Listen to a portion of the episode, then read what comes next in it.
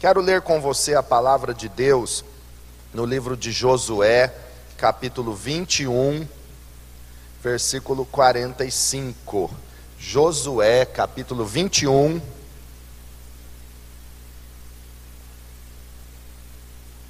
verso 45, diz assim: De todas as boas promessas do Senhor à nação de Israel, nenhuma delas falhou, todas se cumpriram. Você pode declarar junto comigo? De todas as boas promessas do Senhor à nação de Israel, nenhuma delas falhou todas se cumpriram. Aleluia! Senhor meu Deus, pedimos que fale conosco, nos dando sabedoria, graça e revelação da tua palavra. Que esta palavra venha como verdade absoluta e eterna que ela é dentro da nossa vida para produzir frutos abundantes e sobrenaturais. Eu creio na provisão e na bênção do Senhor.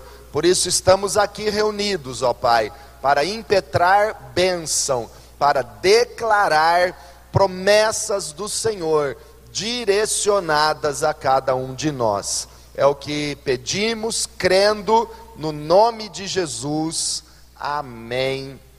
Graças a Deus. Irmãos, quando nós lemos uma, uma palavra desta na Bíblia, nós temos que nos sentir fortalecidos e encorajados de todas as boas promessas. Primeira coisa, olha aí, boas promessas do Senhor. Deus tem boas promessas para mim e para você. Deus tem boas dádivas. Está escrito: toda boa dádiva vem lá do alto, do Pai das luzes, em quem não há mudança nem sombra de variação. As promessas de Deus são boas, agradáveis, perfeitas. Ele mesmo disse através do profeta Jeremias: Eu sei os pensamentos que tenho de vós, pensamentos de paz e não de mal, para vos dar o fim que desejais. Então a, a promessa de Deus é boa, a palavra de Deus para nós é boa, ela é gloriosa e elas se cumprem. A Bíblia diz que de todas as boas promessas do Senhor à nação de Israel, nenhuma delas falhou. Nenhuma delas falhou. Nenhuma dessas promessas falhará na nossa vida.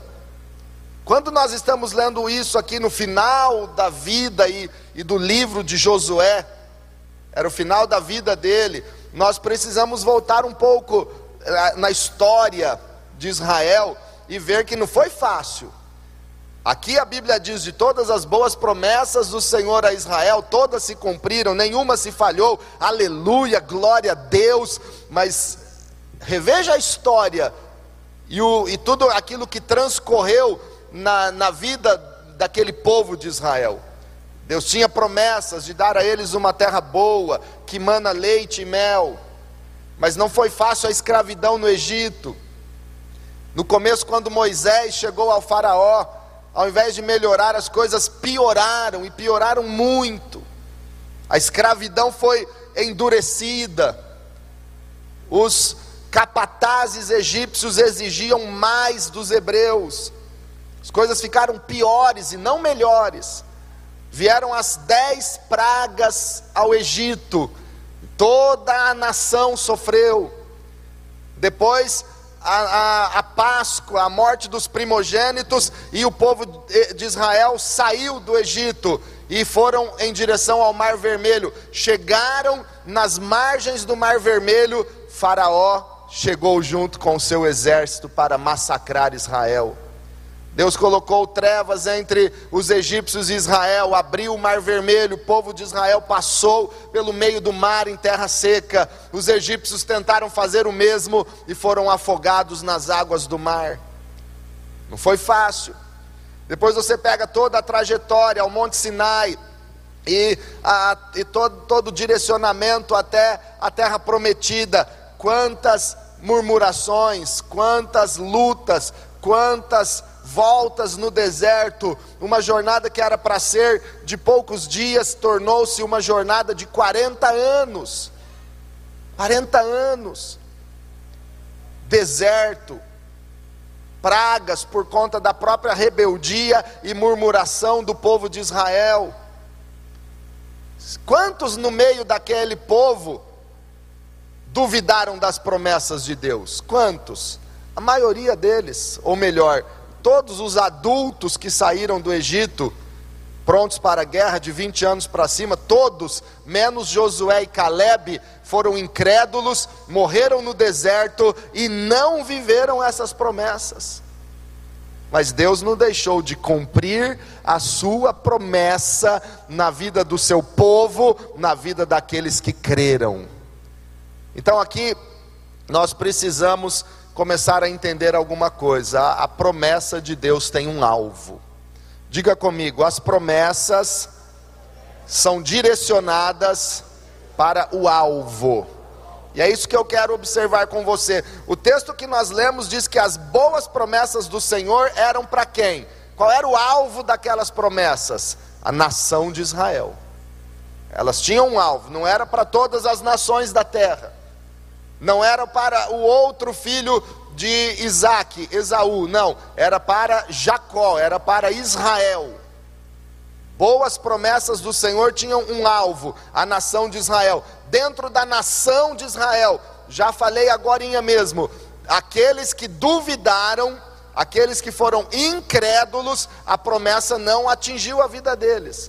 Eles morreram no meio do caminho, eles morreram no deserto. Por quê? Porque Deus não cumpriu a sua promessa? Não, mas porque eles não creram nas promessas de Deus.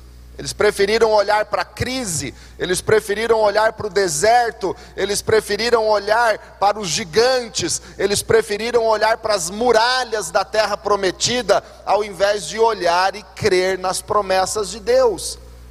Então, as promessas de Deus, elas têm um alvo a, a atingir.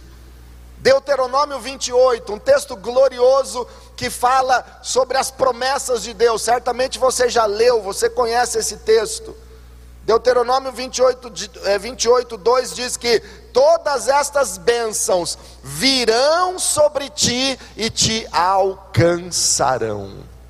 Veja como Deus direciona: as promessas virão para o alvo e atingirão o alvo. Eu quero começar a dizer que você é alvo dessas promessas gloriosas de Deus. E nós vimos aqui que essas promessas já começaram a atingir alvos. Nós ouvimos o testemunho da Kátia, ouvimos o testemunho do Rogério. Deus está direcionando promessas e nós somos os, o, o alvo para essas promessas e Deus quer atingir a sua vida poderosamente. Diga assim: Eu sou o alvo das promessas de Deus. Quero citar, e não como uma, como uma lista exaustiva ou conclusiva, mas quero citar apenas três características de quem é alvo das promessas de Deus, de quem se faz alvo, de quem se torna alvo, porque eu creio, irmãos, verdadeiramente que Deus não faz acepção de pessoas. Deus quer que todos sejam salvos, 1 Timóteo capítulo 2. Deus quer abençoar todo aquele que crê. Deus quer. A vontade de Deus para todos é boa, é agradável e é perfeita. Mas nós, muitas vezes, saímos fora do alvo, nos colocamos fora do direcionamento da promessa. Nós muitas vezes não nos, não nos enquadramos naquilo que Deus está dizendo: olha, estou mandando promessas, estou tô, tô enviando bênçãos, se preparem, você é o alvo, fica aí pronto que você vai receber. Mas aí tem muitos bonitões que, por causa das suas atitudes erradas ou contrárias à palavra de Deus, a promessa está caindo aqui, ele vira as costas e ele vem para lá. E ele sai fora do direcionamento da promessa. Ou Deus quer mandar a promessa aqui, ao invés dele dizer aqui, Eis-me aqui, Senhor, estou pronto para receber. Eu recebo, pode vir a promessa. Ele sai dali e ele vai para outro lugar. Ele age de forma errada. Eu sempre digo um exemplo na Bíblia que é Simeão, que tinha uma promessa de Deus.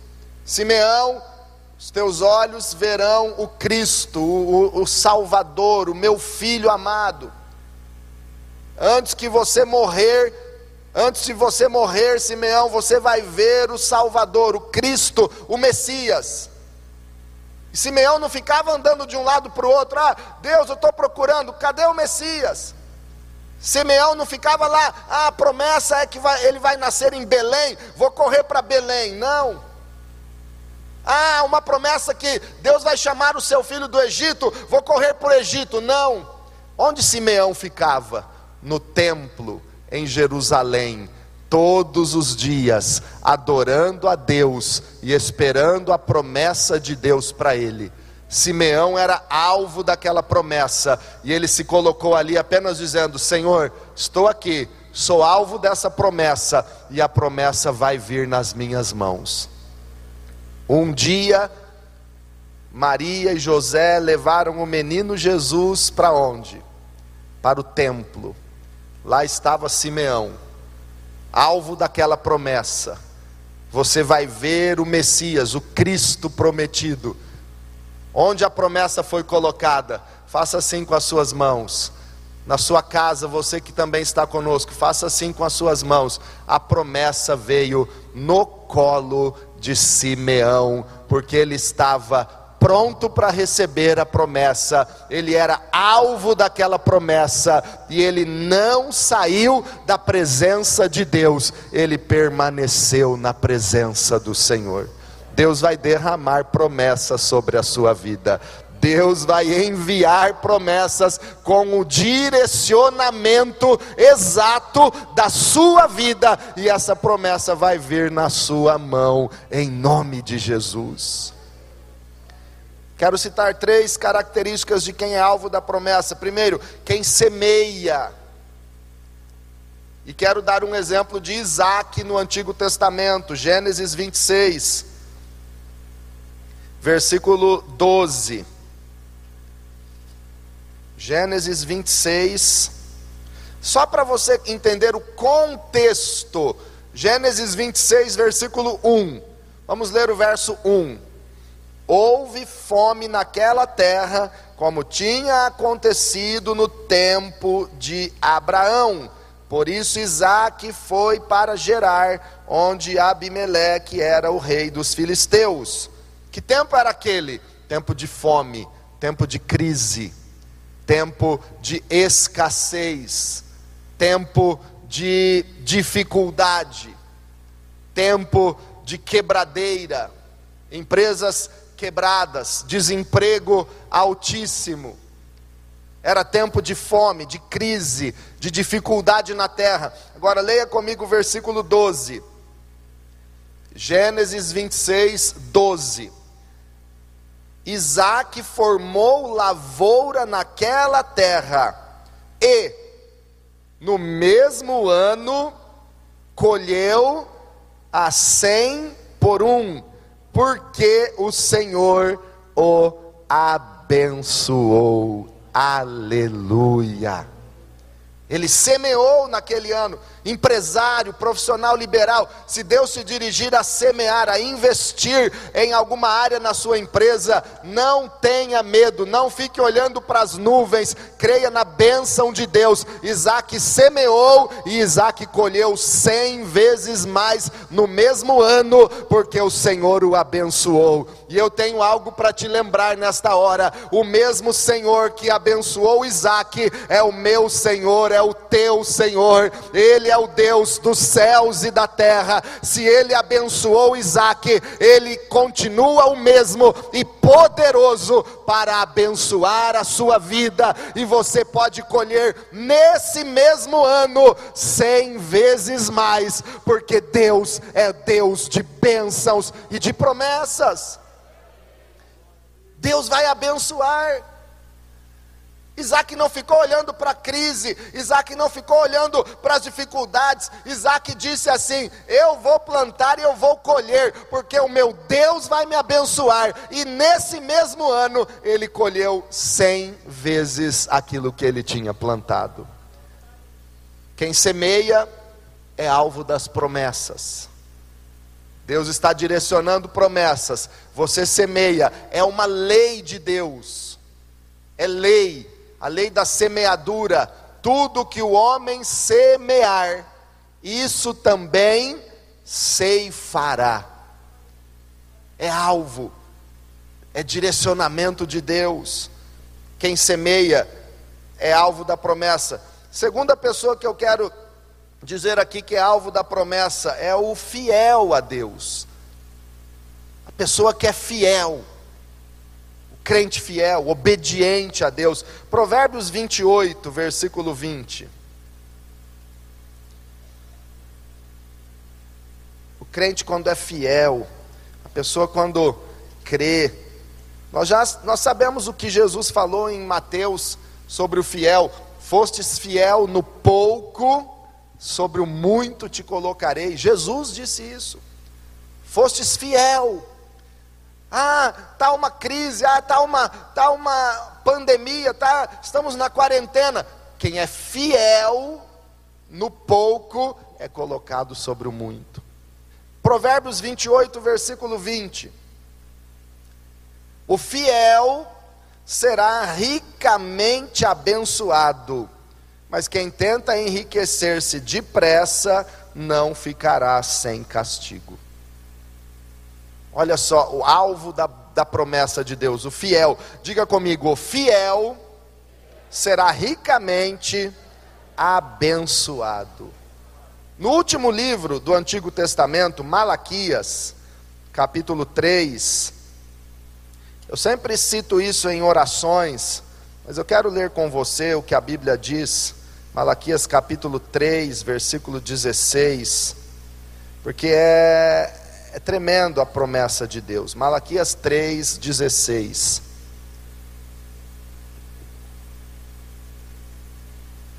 Depois, aqueles que temiam o Senhor conversaram uns com os outros, e o Senhor os ouviu com atenção. Foi escrito um livro como memorial na sua presença acerca dos que temiam o Senhor e honravam o seu nome.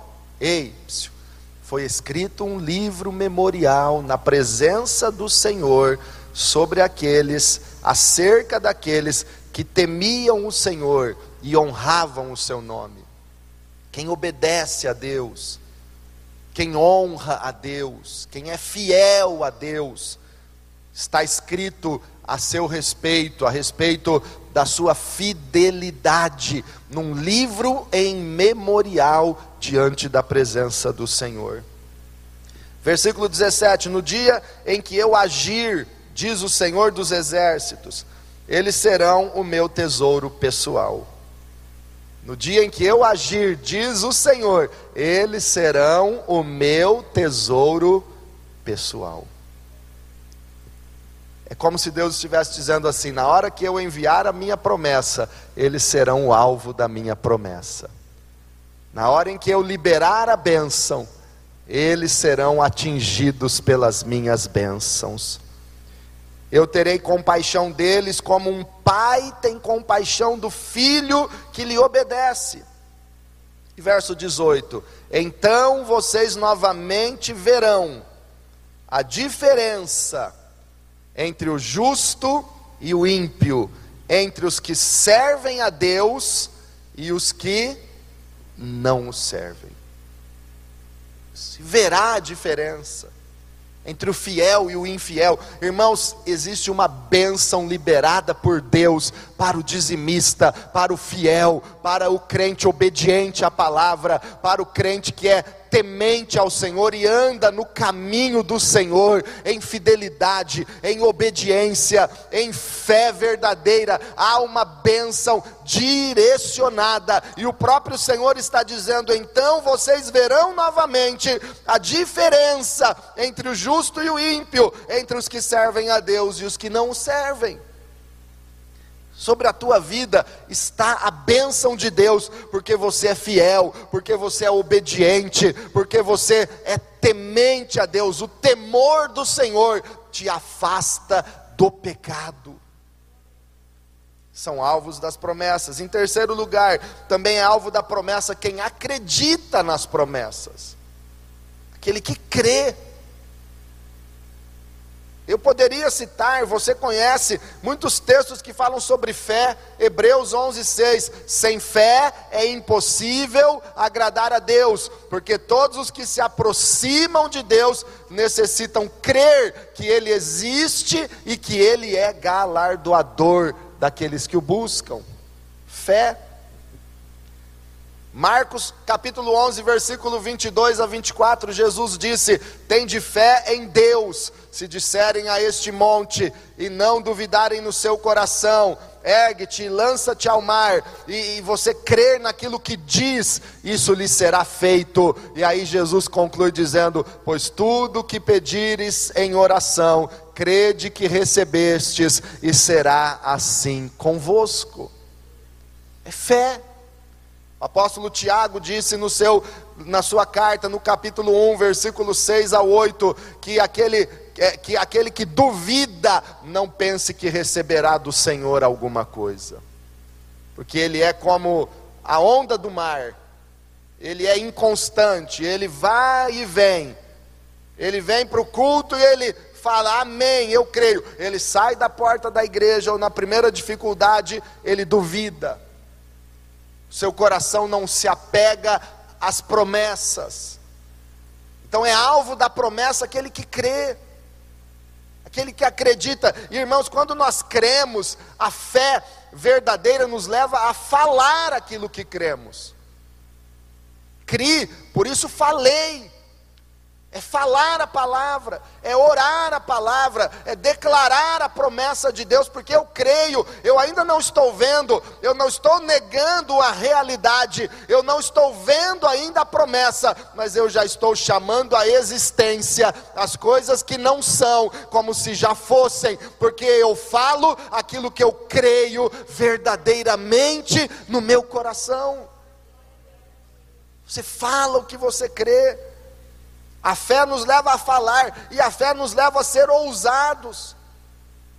A fé nos leva a acreditar de verdade. Josué e Caleb, contrariando todos os demais incrédulos em Israel, que duvidavam, que diziam: não tem jeito, eles são gigantes, nós parecemos gafanhotos perto deles. Mas Josué e Caleb, contrariando aquela posição incrédula, eles declaravam: nós vamos vencer, Deus é conosco, nós vamos conquistar a terra, o Senhor está conosco, nós vamos fazer deles pão para nós devorarmos, mas nós vamos vencer, não tenham medo, nós podemos sim, porque maior é o que está em nós do que o que está no mundo, igreja, nós podemos sim, porque o Deus de Abraão, o Deus de Isaac, de Israel, é o meu Deus, é o teu Deus, aquele que abre portas, abre um caminho onde não há caminho, coloca rios no deserto. Esse é o Deus que nós cremos, Ele é o Deus de toda provisão e de toda bênção para derramar sobre a nossa vida. E não é porque nós merecemos, é pela graça de Deus. Eu sempre digo que a prosperidade de Deus é dom, é graça. Segundo aos Coríntios 8, 9 diz: Vocês conhecem a graça do Senhor Jesus Cristo.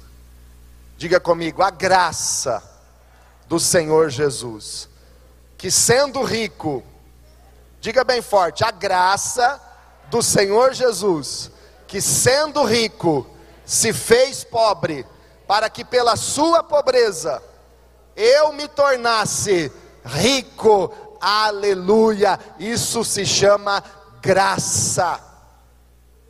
É graça. Porém, a graça nós recebemos mediante a fé. Efésios 2:8. Somos salvos pela graça, mediante a fé. Porque essa graça está à disposição de todos os homens. Mas quem não crê e não recebe pela fé essa graça, continua perdido, continua no seu pecado. É graça disponível para todos, é graça liberada sobre todos, mas pela fé nós recebemos esta graça. Pela fé nós dizemos: Senhor, eu sou o alvo, eu recebo esta promessa, pela fé no nome de Jesus.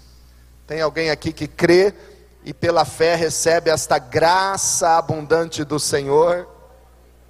Joel capítulo 2, livro do profeta Joel, é algo tão extraordinário, irmãos, é uma profecia tão gloriosa. Eu quero citar bem rapidamente, mas isso é um texto para você fazer um estudo, para você ler, meditar. Mas eu quero citar em cinco minutos o capítulo 2 de Joel. Joel 2. É uma tremenda lição de fé, é um princípio que vale para a nossa vida. Quantos se lembram daquele princípio que nós ensinamos na ceia passada? Jesus tomou o pão, deu graças, partiu-o e deu a eles. Quantos se lembram? Que é um princípio que Deus usa para tratar conosco. Veja Joel capítulo 2, um princípio glorioso espiritual que é fundamental. Em Joel 2, do versículo 1 ao 11, e começa o verso 1 dizendo: Toquem a trombeta em Sião, deem o alarme. Joel 2:1. Toquem a trombeta em Sião, deem um alarme no Monte Santo. Do versículo 1 ao 11 é o alerta de Deus. Os sinais de Deus. Deus dando o alerta: "Ei, se preparem. Creiam. Estejam prontos. Sinais virão. O que nós estamos vivendo aqui são sinais de Deus. Esse tempo que o mundo está vivendo, claramente é um sinal de Deus para chamar a atenção dos homens. Ei, eu estou aqui. Vocês viraram as costas para mim e buscaram só riquezas e dinheiro, ciência e poder. Ei, eu sou Deus sobre os céus e a terra, diz o Senhor. Toquem a trombeta, deem um sinal, toquem o alarme, do versículo 1 ao 11 é o, é o alerta, é o sinal. Do versículo 12 até o 17, eu quero ler o 12. Agora, porém, declara o Senhor: Voltem-se para mim de todo o coração, com jejum, lamento e pranto. Verso 13: Rasguem o coração e não as vestes, Voltem-se para o Senhor, o seu Deus, pois Ele é misericordioso, compassivo, muito paciente, cheio de amor. Arrepende-se e não envia a desgraça. Do versículo 12 até o 17 é o arrependimento do homem, que ouviu o alerta, que ouviu a pregação, que entendeu os sinais e se arrependeu, se converteu, rasgou seu coração clamou pelo perdão e pela misericórdia de Deus. E irmãos, todos nós precisamos pedir perdão a Deus, às vezes nem sabemos o porquê, mas se algo está totalmente errado na sua vida e você não está entendendo o porquê, comece a pedir perdão para Deus. Comece a pedir, Espírito Santo, sonda minha vida, onde eu errei e eu quero me arrepender e peça perdão. Esta é uma chave para mudar as coisas. O arrependimento, a confissão, o perdão. Do versículo 18 até o 27 são as, as promessas de Deus sendo liberadas. Então o Senhor mostrou zelo, olha o verso 18. Então o Senhor mostrou zelo por sua terra e teve piedade do seu povo. O Senhor respondeu ao seu povo: Estou lhe enviando trigo, vinho novo e azeite, o bastante para satisfazê-los plenamente. Aleluia! Nunca mais farei de vocês objeto de zombaria para as nações. Quem recebe essa promessa do Senhor, irmãos? Estou enviando trigo, vinho novo e azeite, o bastante, o bastante para satisfazê-los plenamente. E tantas promessas, irmãos, olha lá o verso 24 comigo. As eiras ficarão cheias de trigo, os tonéis transbordarão de vinho novo e de azeite, Verso 25: Vou compensá-los pelos anos de colheitas que os gafanhotos destruíram, o gafanhoto peregrino, o devastador, o devorador, o cortador, o meu grande exército que enviei contra vocês. Vocês comerão até ficarem satisfeitos e louvarão o nome do Senhor, o seu Deus, que fez maravilhas em favor de vocês. Nunca mais o meu povo será humilhado. Aleluia! São promessas de Deus que estão liberadas nas regiões celestiais, esperando um alvo para elas atingirem. Será que você pode levantar sua mão e dizer: Senhor, eu sou alvo, pode cair as tuas promessas sobre mim, aleluia! Porque você semeia, porque você é fiel, porque você crê essas promessas Deus libera. Aí no versículo 28 de Joel, Joel 2, do 28 até o 32, é o derramamento do Espírito, o avivamento que prepara a volta do Senhor. Verso 28: E depois disso derramarei do meu espírito sobre todos os povos, os seus filhos e as suas filhas profetizarão, e até o final do capítulo que fala sobre a volta do Senhor. Irmãos, esses princípios aconteceram, se você olhar para a história do Novo Testamento, João Batista veio e deu o alerta: Eis que após mim vem aquele que eu não sou digno de desatar as correias das suas sandálias. João Batista foi esta voz que trouxe o alerta, que pregou e multidões creram. Depois veio o arrependimento povo se arrependeu com a pregação de João Batista. Milhares e milhares de pessoas foram batizadas. Depois veio Jesus e trouxe essa promessa gloriosa entre as pessoas, trouxe cura, trouxe salvação, libertação, abençoou. O ano aceitável do Senhor veio com Jesus ministrando sobre a terra. E quando Jesus morreu e foi crucificado e voltou para o céu, os discípulos ficaram aguardando e cumpriu-se o derramamento do Espírito Santo no dia de Pentecostes. Agora, esse mesmo princípio, eu creio que essas mesmas etapas estão acontecendo e vão acontecer até a volta do Senhor. O sinal de alerta, toquem a trombeta, Deus está alertando a humanidade, as igrejas no mundo inteiro estão alertando o povo: eis que o Senhor vem, estejam prontos, eis que o reino dos céus é chegado e devemos estar preparados para nos encontrar com Deus vem um mover de arrependimento e no mundo inteiro milhões e milhões de pessoas estão se convertendo. Se você não sabe, milhões de pessoas estão se convertendo a cada dia e não é uma pandemia que vai atrapalhar isso não, porque o arrependimento está alcançando as nações e Jesus está preparando o povo. E eu creio que em seguida vem uma grande onda de bênçãos, de promessas, de milagres, de prosperidade para o povo, de curas, de milagres e bênçãos, e em seguida um avivamento sem precedentes na história, trazendo o Espírito Santo para preparar uma noiva pura para o encontro glorioso com o Senhor Jesus Cristo. Isto é o que está por vir, e nós estamos prontos para receber essas promessas de provisão e em seguida de avivamento que o céu preparou para nós. Eu creio nisso. E eu quero concluir, irmãos, dizendo para você: tome posição como alvo das promessas de Deus. Não saia do lugar da promessa.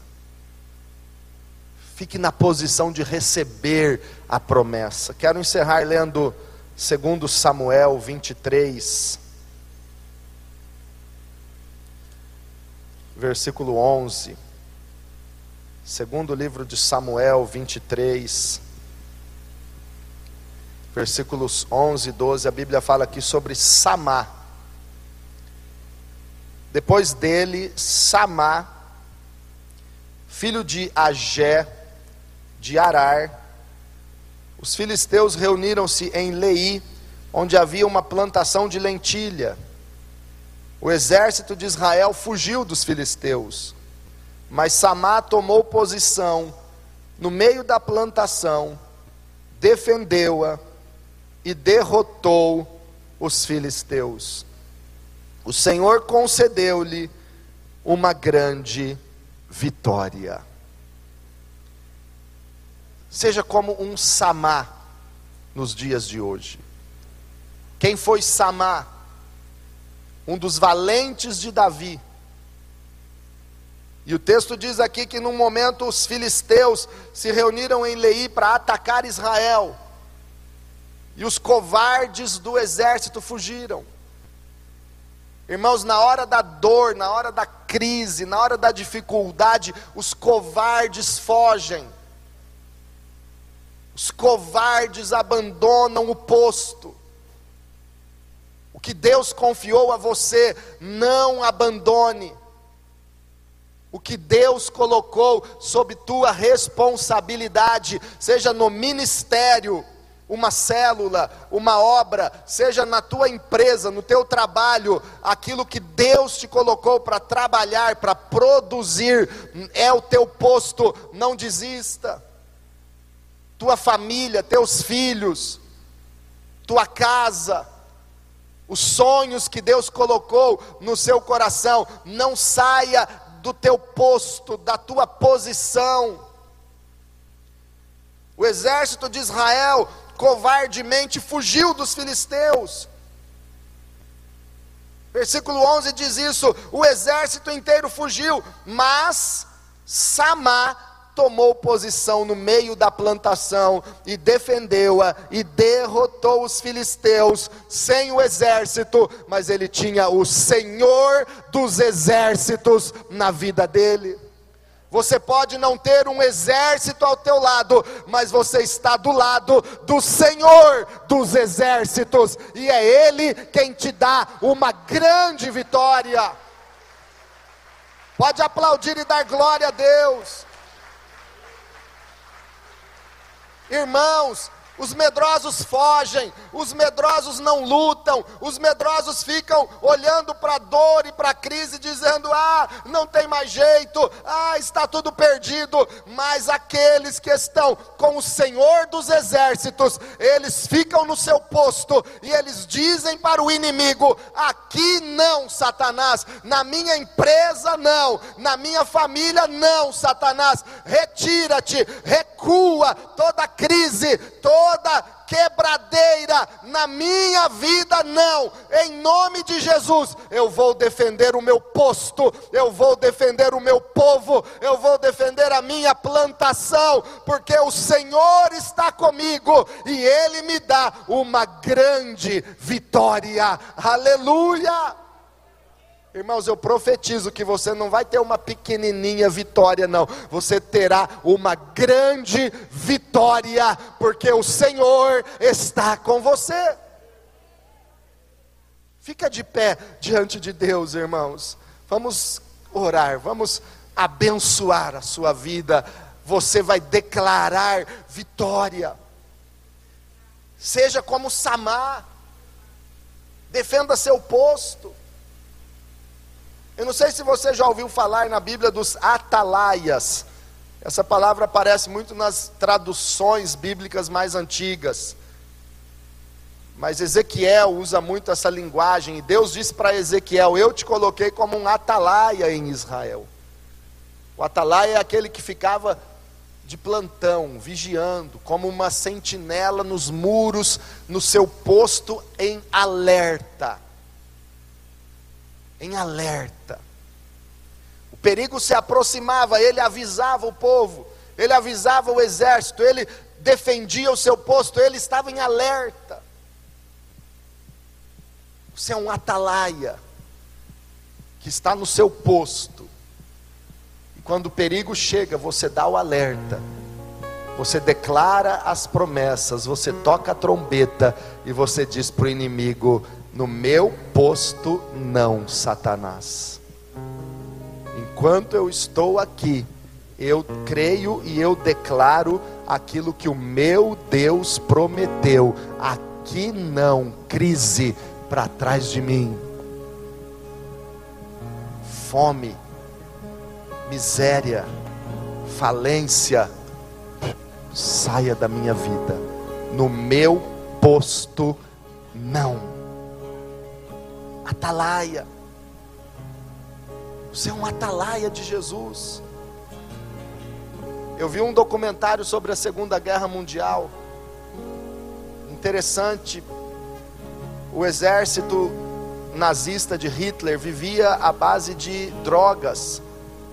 E eles ficavam quatro, cinco dias sem dormir, atacando é, sem cessar, porque, porque estavam sob efeito de drogas, metanfetamina.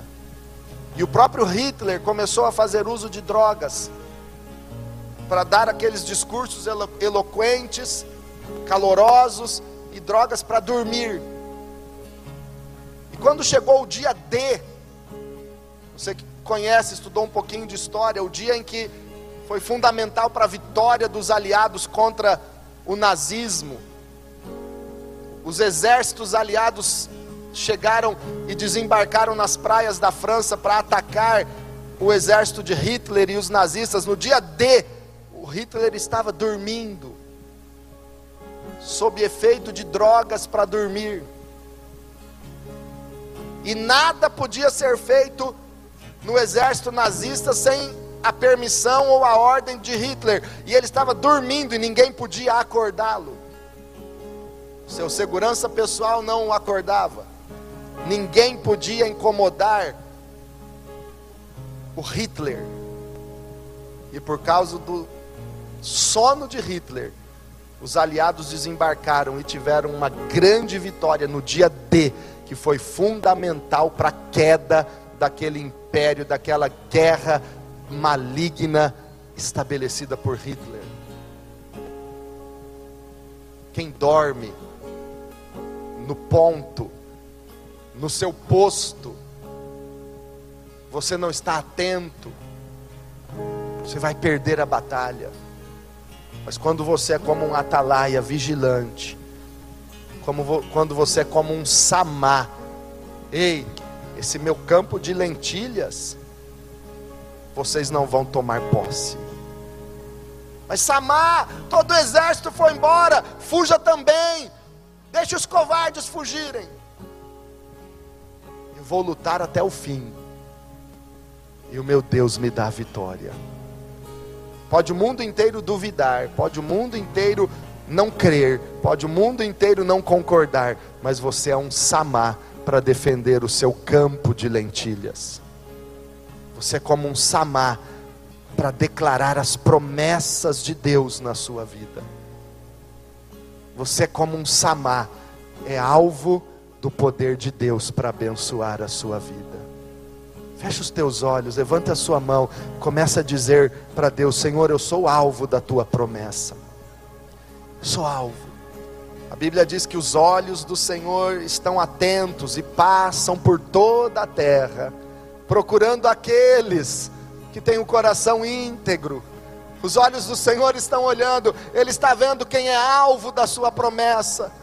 E nesse tempo de crise, nesse tempo que nós nunca enfrentamos antes, Deus está derramando promessas, e Ele está procurando pessoas cheias de fé, Ele está procurando empresários, profissionais liberais, autônomos, trabalhadores, onde Ele possa despejar promessas de bênçãos, de abundância, derramar o seu espírito de forma poderosa. Se você crê, levanta a sua mão e vai recebendo. Vai declarando: Senhor, eu sou como um samar, e no meu posto, na minha empresa, na minha casa, a bênção do Senhor vai prevalecer, em nome de Jesus todo mal caia por terra, em nome de Jesus. Satanás, recue, afaste-se, saia desta vida, caia por terra, em nome de Jesus.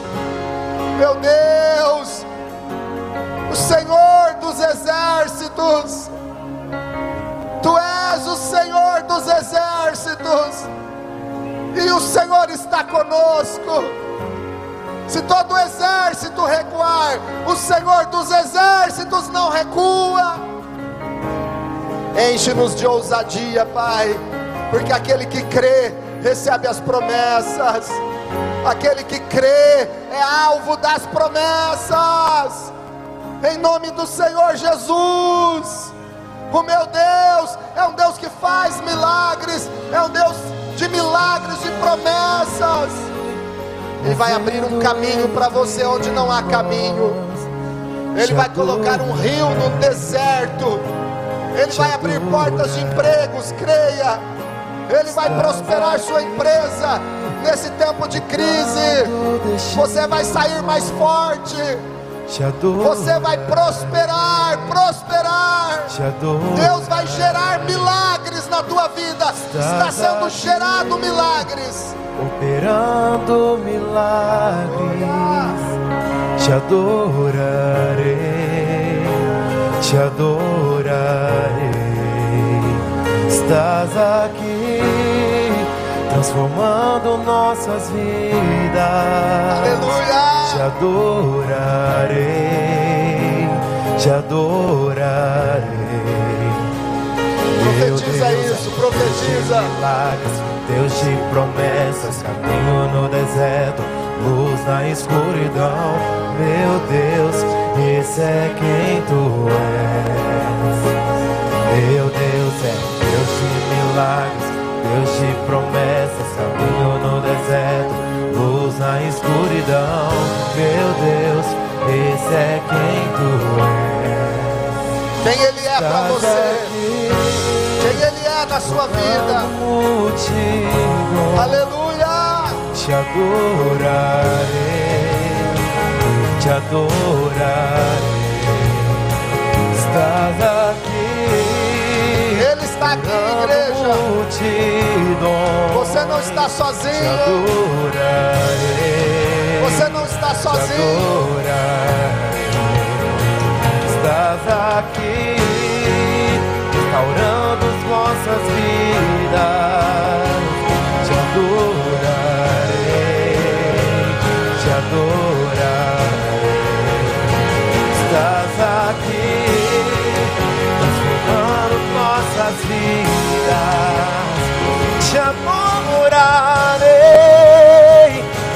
Adorarei.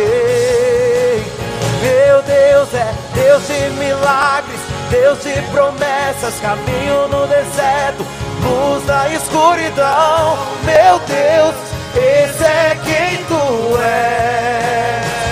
Meu Deus é Deus de milagres, Deus de promessas, caminho no deserto, luz na escuridão. Meu Deus, esse é quem Meu Deus é Deus de milagres, Deus de promessas, caminho no deserto, luz na escuridão. Meu Deus, esse é quem tu és. Meu Deus é Deus de milagres, Deus de promessas, caminho no deserto, luz na escuridão. Meu Deus, esse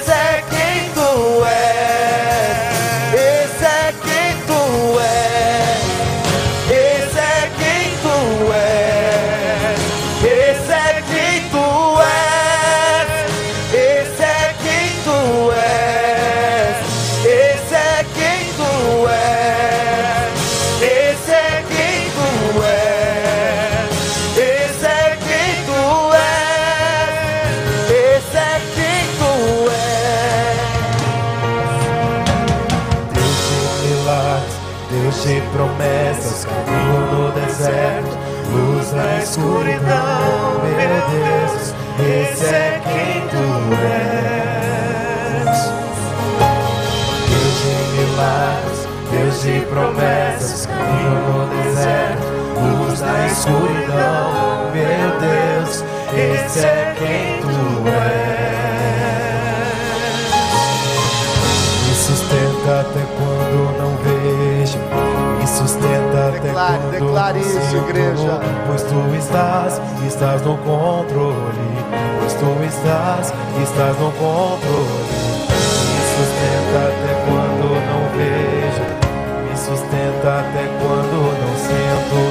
Pois tu estás, estás no controle. Pois tu estás, estás no controle. Me sustenta até quando não sustenta até quando não sinto. Pois tu estás, estás no controle. Pois tu estás, estás no controle. Me sustenta até quando não vejo. Me sustenta até quando não sinto. Pois tu estás, estás no controle. Pois tu estás, meu Deus, é Deus de milagres. Deus de promessas, caminho no deserto, luz na escuridão. Meu Deus, esse é quem tu és. Meu Deus é Deus de milagres, Deus de promessas, caminho no deserto, luz na escuridão. Meu Deus, esse é quem tu és. Meu Deus é Deus de milagres, Deus de promessas, caminho no deserto, luz na escuridão. Meu Deus, esse é quem tu és. Meu Deus é Deus de milagres, Deus de promessas, caminho no deserto, luz na escuridão. Meu Deus,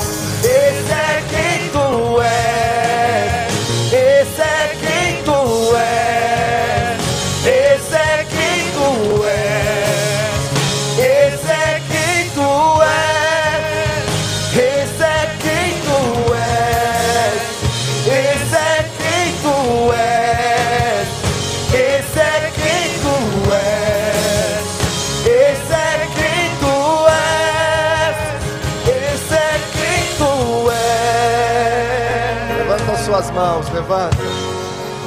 Com a sua voz, com a sua boca, cheia de autoridade. Comece a declarar as promessas de Deus sobre a sua vida, porque você crê nelas. Se você crê, você recebe a promessa do Senhor.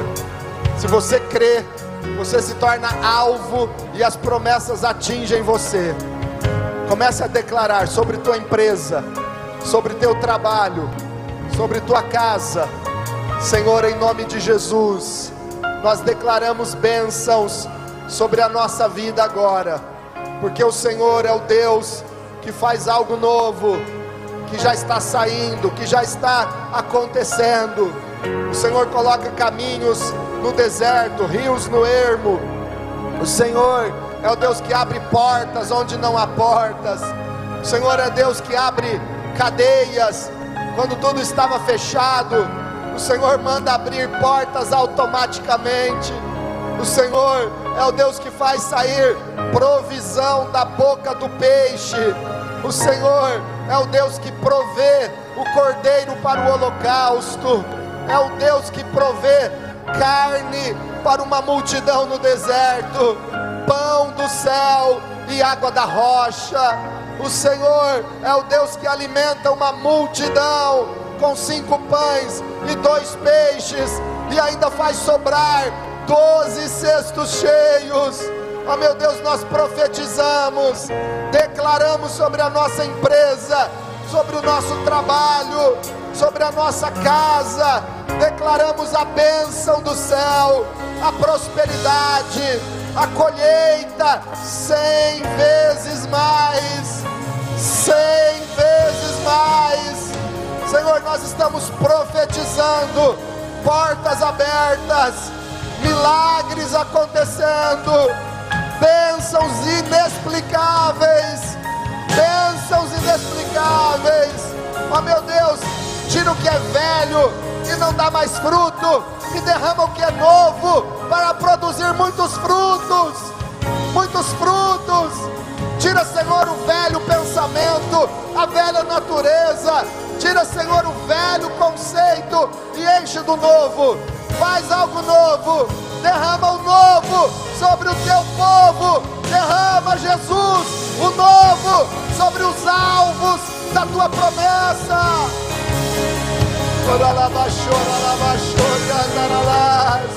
Derrama um novo, Senhor, novo, novo, novo.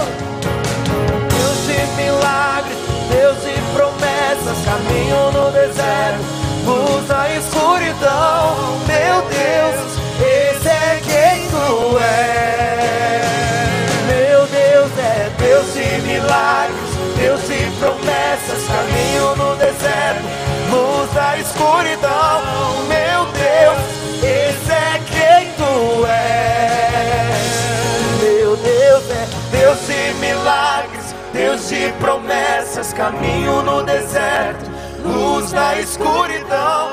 Meu Deus, esse é quem tu és.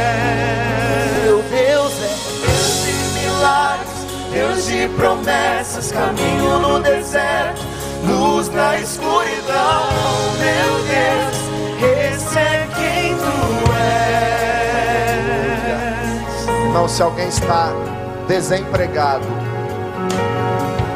ou, ou se tem uma empresa e está tudo fechado, não tem uma renda, você ou alguém da sua família, levanta a mão, eu vou orar por você agora. Nesse sentido, nós vamos orar.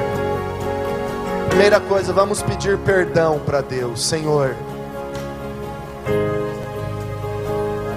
Pedimos perdão, Pai, por tudo aquilo que nas regiões celestiais possam ser legalidade para o desemprego, para a crise, para o fechamento da renda e da provisão nesta vida. Se é por conta de um pecado, de uma iniquidade pessoal, moral, ministerial, sexual, pecados das palavras ou dos pensamentos, atitudes contra autoridades. Perdoa, Pai. Nos arrependemos. Pedimos perdão, Senhor. O Senhor é Deus perdoador. Quando reconhecemos os nossos pecados, confessamos os nossos pecados, reconhecendo-os como pecados, o Senhor é fiel e justo para nos perdoar os pecados e nos purificar de toda injustiça. Por isso, meu Deus, pedimos perdão, nos arrependemos com jejuns, com pranto, com choro, com coração rasgado. Perdoa-nos. E agora, Senhor, abre uma porta do emprego. Transforma essa situação de crise em prosperidade. Transforma essa maldição em bênção. Porque a maldição sem causa não encontra pouso. A maldição só vai atingir o alvo que é preparado para ela. Nós não somos alvos de maldição, porque nós nos arrependemos e nos entregamos a Ti, Jesus. Nós somos alvos das bênçãos do Senhor. Derrame as tuas bênçãos sobre os teus filhos e filhas, aqueles que estão aqui neste culto, aqueles que estão em casa, estão desempregados, nesse dia do trabalho, nesse dia do trabalhador, eu peço, meu Deus, atinja o alvo com um novo trabalho, digno, honesto, próspero, para que este teu filho e esta tua filha comam do trabalho das suas mãos. Abra portas, abra portas, Pai, eu te peço. Neste tempo, estamos vendo portas se abrindo, e nós veremos na vida dos nossos irmãos e irmãs portas se abrindo de forma generosa e abundante. Te damos graças, Pai. Te damos graças pela oportunidade de trabalhar, trabalhar e produzir, trabalhar e prosperar, trabalhar e semear, trabalhar e comer do fruto do nosso trabalho, trabalhar e honrar o Senhor, trabalhar e gerar mais empregos, trabalhar e abençoar as pessoas. Abençoe os trabalhadores, Pai. Abençoe. Conceda cada um a oportunidade de trabalhar para a glória do teu nome. Amém.